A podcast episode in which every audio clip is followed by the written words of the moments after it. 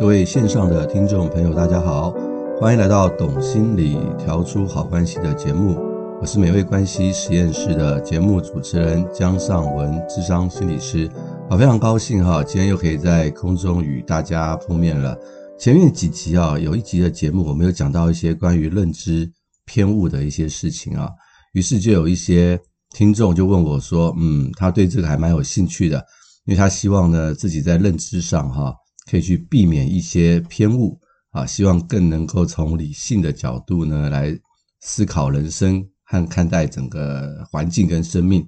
他就问我说，有什么样的书可以去推荐啊？那我后来我想一想，就是我之前有看过一本书，它的书名叫做《墨菲定律》。其实书名很特别，这个墨菲定律呢是心理学上一个很有名的定律啊。那它是讲什么呢？它是讲说，假如你认为这件事情。它可能会发生，那它就一定会发生。那这本书呢，叫墨菲定律，但是它里面其实讲了非常多我们的认知偏误，以及在这个社会心理学上，很多人呢常常会碰到的一些问题，不会太深奥。所以，假如你有兴趣的话，你可以去看看这本书，那你就会对于这个社会心理学怎么去探讨人性啊，人跟人之间的关系，就会有一些更多的一些了解。那我会把这本书的介绍哈放在这个讯息栏当中啊，大家有机会的话可以去看一看。那今天呢，我就想去谈一谈，就是在我们人际关系当中啊，一些很容易而且常常去发生的一些认知偏误啊。那我今天会谈四个东西，那这四样心理学上的研究啊都是有关的。我想今天先跟大家去分享，就是我们常常说的所谓的第一印象。这个第一印象呢，它在心理学上又叫做初始效应啊。那它是由这个美国心理学家洛斯钦他所提出来的哈。他当年呢做了一个实验，这个实验的过程是这样：他呢写了一个故事啊，这故事的主角叫做詹姆啊。然后这故事里面会描写他的生活片段。那第一个片段呢，这个詹姆啊会被描述成是一个热情跟外向的人。那第二个片段呢，詹姆啊会被描述成冷淡和内向的人。然后之后呢，他会请了 A、B、C、D 四组的中学生来阅读这个故事啊。A、B 两组读的故事内容是一模一样的，区别在于是什么呢？顺序不同。A 呢会先读这个热情跟外向这个片段，再读冷淡和内向这个片段。那 B 组学生呢，就跟 A 刚好相反，会先读冷淡和内向这个片段，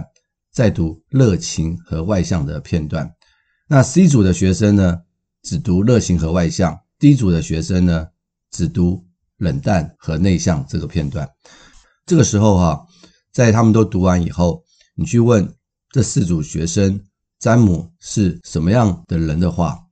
这个时候，A 组的学生呢，百分之七十八会跟你说他是热情和外向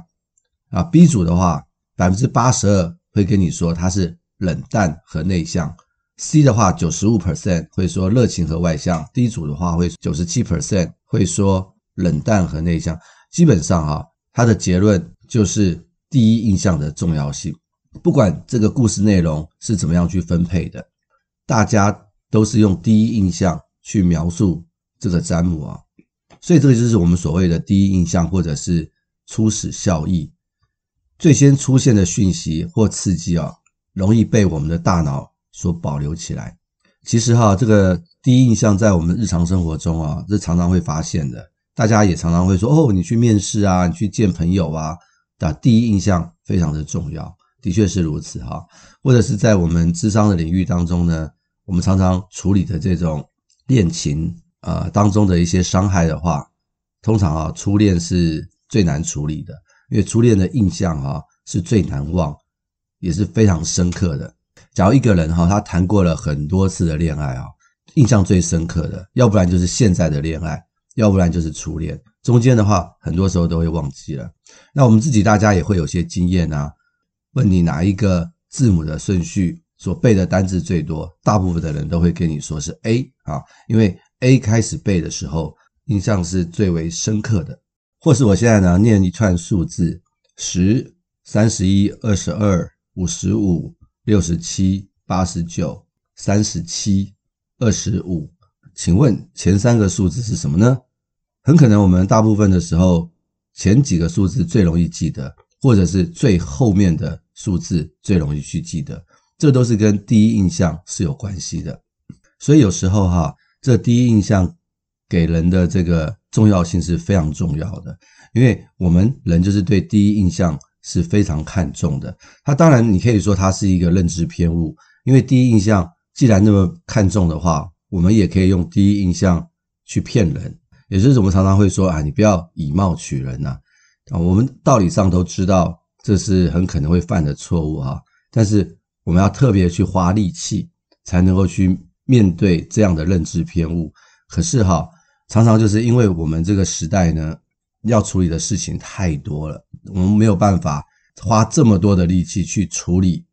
这样的认知偏误，因此呢。这个第一印象的这样的一个认知偏误，哈，常常就会在我们的生活当中不断的去产生。那另外一个效应呢，叫做这个所谓的实境效应啊，它也是一种认知偏误哦。也就是说，你会发现哈，第一印象是在这个陌生人的认识，但是你对于这个比较熟悉的人的认识的话，往往就不是第一印象了。好朋友或者是熟悉的同事，反而呢，对对方的印象会由实境效应所取代。那什么是这个所谓的实境效应呢？它也是刚刚那个美国的心理学家洛斯钦所提出的。他也是让同学们去读 A、B 两组的故事，也就是刚刚我刚刚所说的那个詹姆的性格的两组的故事。但是在这个两个故事当中呢，会插入一些不相干的作业啊、数字演算啊。或者是其他的情节啊、历史故事啊，也就是 A 读一读之后，中间就会插进一些不相干的事情，然后再来读 B 这个片段，最后呢，再来让学生描述这个詹姆的性格哈，最后的结果呢，会和这个初始效应反过来，也就是说啊，他们会对最后的描述比较深刻，而不是一刚开始的描述。是什么原因会是这个样子呢？这个心理学家说呢，当这个多种刺激啊呈现断断续续的出现的时候，最后的印象是最为深刻的。也就是说，这两个故事当中，因为多了一些其他片段的刺激，因此人就会把最后的印象当成是最重要也是最深刻的。你可以想想啊，假如你有好朋友的话，你跟好友相处的点点滴滴。当然会有很多，你认真去想，就会想出很多的片段。但是在我们的脑海中浮出的第一个片段会是什么呢？第一个片段就是最后的相处的那个美好的时光。所以，假如我们跟好朋友相处的最后时光是美好的话，我们就会有很好的友谊。万一很不幸呢，我们最后的相处是吵架啊，是决裂，那多年的好友呢，也可能就这样子就没有了。难怪呢，很多人的人生经验都会说啊，人啊，活到越大，好朋友越少，不是没有道理的。因为这个最后的经验呢，显得最佳的重要，这个实境效应发挥了功能，所以变成说，以前所做的一百件好事都不重要了，最后那一件坏事才重要，就会抵消了前面所有的，所以我们的印象就会停留在那个地方。像我有一个模拟的个案哈，就是我曾经处理过一一位要分手的个案哈，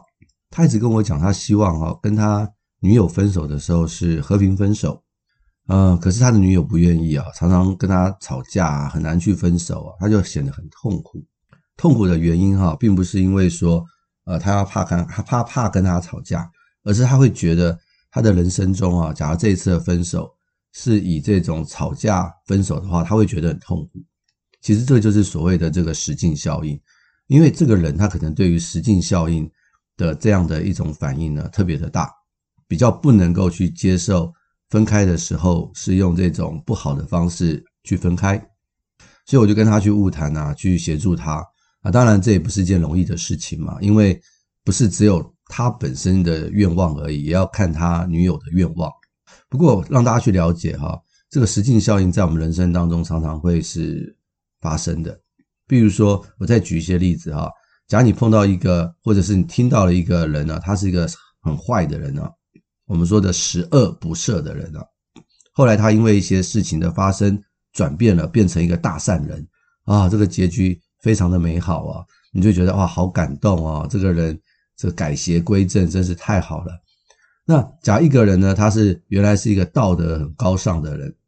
后来居然做了这种伤天害理的事，你对这个人的评价呢，就会变得很生气啊，这个人怎么可以这样子？可是假如你从很客观的角度来去看，他们这两位。只是一个作恶跟作善，只是顺序颠倒而已。可是我们就会对于他们最后的结局呢，就是非常的在意。这是所谓的这个实境效应，尤其是一些迪士尼的电影啊，通常最后的结局一定要怎么样？完美的结局，人才会很开心的走出这个电影院。要是呢很遗憾的话，走出去的时候就会带着几分的悲伤。好，这就是这就是所谓的实境效应。啊，人对于这个最后的结局呢，反而是很看重的。所以我们可以这么说哈，这个对于刚开始陌生人的印象，第一印象就显得很重要。但是相处久了，变成好朋友的话，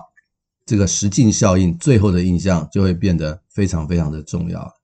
那也那可能也会有很多人问说啊，糟糕啊，我第一印象。给我的老板的印象不好，刚开始结结巴巴，事情没做好，那他是不是永远都对我是一个负面的评论呢？啊，大家也不用太担心，因为在心理学上也有一个效应叫做频率效应。你刚开始虽然不好啊，可是呢，你之后呢就不再犯任何的错误，反而能够把主管交办的事情把它妥善完成。那久了以后，主管就会忘掉你打翻咖啡的事情，或者是做错的事情。啊，反而会记得你最后表现的这个好能力啊，这也是实境效应，这也是一种所谓的频率效应，就可以把它给翻转回来了。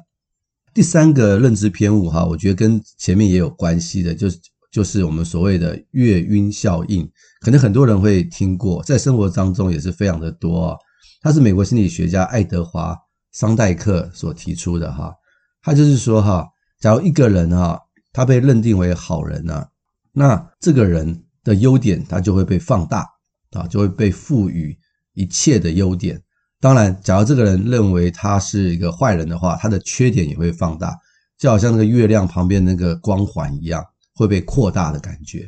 所以这就可以说明很多的事情嘛。中国人有一句古话说：“情人眼里出西施”嘛。啊，当你在热恋期的时候啊，你看对方的话，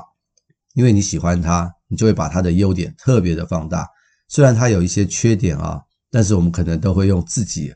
的一些方式去把它合理化啊。情人眼里出西施，反而你看不到对方真正的面目，或者是我们常在选举的时候啊，也会有这样的现象啊。这些参选人呢，都会特别的把他们自己塑造成一些好的形象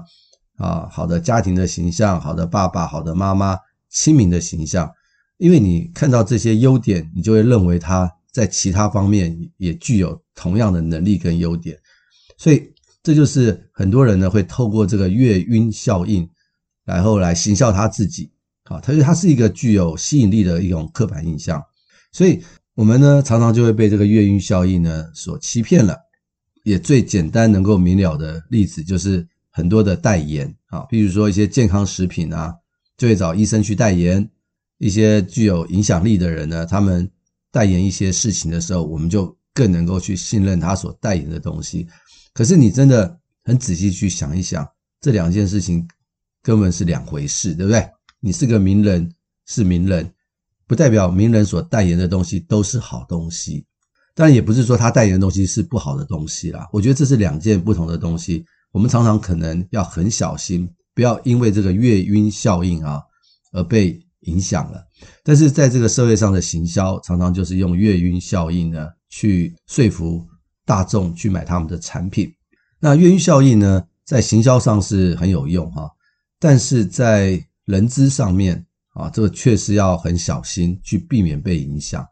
啊。常常我们会说嘛哈，有关系就没关系嘛哈，没关系就才是有问题啊哈。很多时候人跟人之间相处就会什么拉关系啊，譬如说啊，你是台大毕业的，诶，我也是台大毕业的，我就会在跟你面试的时候，或者是在有求于你的时候，我就不跟你讲真正的事情，我就去跟你讲我们共同的一些事情，拉一些关系，然后觉得哇，学长你好厉害啊，你台大毕业啊，台大怎么样怎么样啊？这时候就唤起一些彼此共同在这个校园当中的回忆。那这个时候也是一种月晕效应哦，因为会觉得哎，我们都是台大的嘛，哈，哎，台大的那就表示一定很好，那表示你可以来我这间公司，因为你是台大毕业的。就是台大的光环啊，台大的月晕效应。所以假设你是一个人资的主管啊，你可能要很很小心去避免这样的事情，因为这个就会让我们没有办法去看到我们真正要求职的人到底是啊怎么回事啊。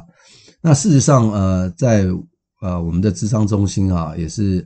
每一年呢，也是有很多的实习生要来面试啊。那常常也是如此啊！要是跟我是同一个学校毕业的话，我会特别的青睐。而这个就是月晕效应啊，因为我认为我的毕业的学校很好，所以出来的学生也一定很好。不过这是两件事嘛，对不对？有时候每个学生他的他的学习能力是他自己个别的，学校好是一回事，那学生是不是好又是另外一回事。所以有时候我们也会被月晕效应所影响啊，这都是这个样子的。所以我们要去特别的去避免，才能够找出更。客观的因素哈，去避免这样的一个认知偏误啊。最后一个我要讲的是一个刻板印象，这也这个是一个非常大的一个偏误啊，认知偏误。那它是怎么样呢？它是非常具有偏见的，它可能比这个第一印象的认知偏误还来得严重。你可以说它是第零印象，也就是说根本就还没看到对方，只是听到对方的名字或者是对方的状况就已经下判断了。戴了戴着有色的眼镜去判断对方啊，刻板印象是指什么样呢？是指人们对某种事物形成一个概括固定的看法，而且对这个看法啊，往往还深信不疑，不容易改变啊，而忽略了个体的这个差异啊。他们就曾经做了一个实验啊，这个实验把人分成两组，然后给他们看一样的照片。那前面一组呢，就跟他说，这个照片里面的这个人呢，他是个罪犯。那后面那一组的人呢，就跟他们说，这个照片里面的人呢是一个教授。那请他们描述一下照片里面人的眼睛啊。很有趣的是啊，同样一张照片啊，当人们知道说这个照片里面的人是罪犯的时候，哈，描述他的眼睛就会说，哇，这个人的眼睛很邪恶啊，很这个阴谋啊，然后很不好啊，很像小人的样子啊，描述出这样的一些字眼呢。但是，假如他们知道这个人是教授的时候，就会描述他的眼睛是具有这个智慧、很深沉，然后很温和。所以你就会看到说，哈，很奇怪的是，同样的照片啊，但是会由于人们对这个人的刻板印象，而对他会有不一样的一个看法。在一九三三年的时候啊，那美国当时的社会啊，对于这个黑人还是相当的歧视啊。当然，现在可能还是有啦，不过当时更加的严重啊。他给一百名呢白人的大学生啊看一组照片，那这个照片里面有白人跟黑人啊，然后再给他们一组啊可以用来描绘的形容词啊，让他们去描绘照片里面的人啊。结果发现什么呢？我想大家能猜得到吧？就是他们会把一些比较正向、比较好的形容词啊都给白人，啊，比较把一些比较不好的。一些形容词通通都给黑人，这个很明显就是什么？我们讲的刻板印象啊。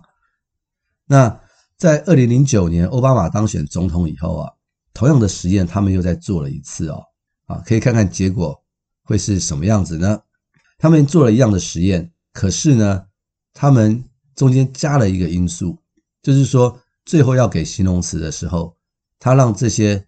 白人学生呢去想一想，现在的总统是奥巴马。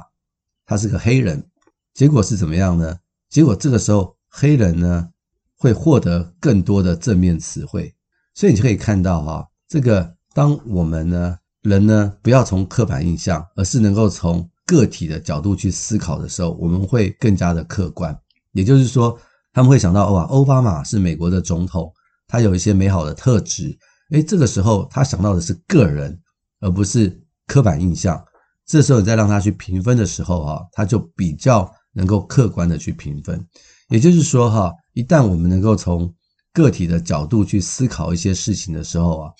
刻板印象啊就比较容易会被去打破。这个刻板印象啊，很可能早就存在于我们的生物体当中了，有时候是不容易去打破的。但是像现在这个社会这么的多元啊，不像古代啊，古代的种族啊人群是比较少去流动的，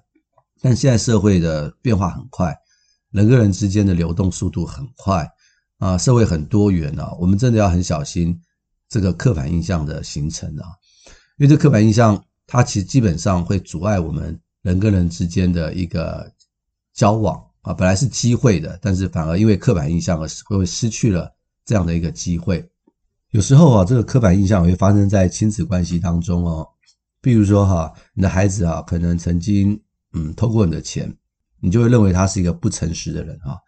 但是他后来呢，不管他怎么去改变哦，这个刻板印象就很深，你就会认为他就是一个不诚实的、不诚实的人。每一次呢，可能这个钱不见了，就怀疑是他偷的，可是根本不是他偷的，但这刻板印象就已经形成了，所以这会破坏亲子关系哦，也会破坏这个孩子对他自己的自信心，或者是有些孩子呢，可能以前做错事，可他努力的在改变，其实我们要很小心呢。不要对我们的孩子有刻板印象。其实夫妻当中也是一样，不是吗？常常很很多人会说啊，你就是这样子啦，你一直都是这样子啦，你从来都不改变啊。其实并不是从来都不改变，他已经有改变了，可只是改变的可能没有你想象中的那么大。但是这个刻板印象啊，就会阻碍我们对一个人的评价，这都是会破坏亲子关系啊，或者是夫妻关系。啊，所以这个刻板印象的存在，我们要很小心，我们要尽量的去避免这样的认知偏误，我们才能够跟人的关系当中有一些更美好的一些相处。啊，我曾经看过一个影片啊，我觉得蛮感动的。他就是让一群人来吃饭啊，那这群人里面呢，有白人，有黑人，有各种不同种族的人啊。但吃饭的时候很特别哦，吃饭的时候啊，你看不到对方，他是在一个黑暗的餐厅里面吃饭。但是呢，会有人呢，啊，在旁边协助你，好，给你餐具啦，会送上菜啊，让你可以吃饭没有问题。那一边吃饭的时候，因为你看不到对方，但是你可以跟对方去聊天。那这是一个，这是一个很有趣的一个晚餐的时间。那他们就吃饭吃饭，然后就聊天聊天聊天，然后最后结束的时候啊，才会把灯光给打开。他们就会发现说，啊，原来对面坐的一个人是个什么样的人。当这个灯光一打开的时候，人们就会开始有所谓的刻板印象啊，我对面是一个黑人啊，我对面是个白人，好，我对面是一个美女，他们就会发现说，哇，这个以貌取人哦，真的会影响人跟人之间的关系。当没有灯光的时候，可以很平和、很开心的去聊天，很自在的去聊天，但是看到对方长相的时候，刻板印象啊、第一印象啊，全部都出来了，反而会去阻碍。人跟人之间的交流啊，所以呢，基本上今天跟大家去分享这几个啊，第一印象啦，啊，实境效应啊，实境印象啊，或者是最后的刻板印象和中间的这个所谓的月晕效应啊，大家都可以去思考啊，这都是我们人类在日常生活中常常碰到的情况，常常会呈现的这种所谓的认知偏误，会去阻碍我们人跟人之间的一个关系。希望今天的节目哈，可以提供大家一些很美好的资讯，好，让我们可以去避免这个生活当中的一些认知的偏误。虽然我们生活在其中，也难免会受到影响，但是当我们停下来，用心想一想，啊，觉察一下这个是不是我的认知偏误，我们反而呢就能够从这个认知偏误当中呢去走出来，让我们人跟人之间的关系可以更加的美好。好，希望今天的节目可以让大家有所收获。也欢迎您呢，呃，帮我们订阅、分享给更多需要的人。感谢您的收听，那我们下回空中再见，谢谢大家。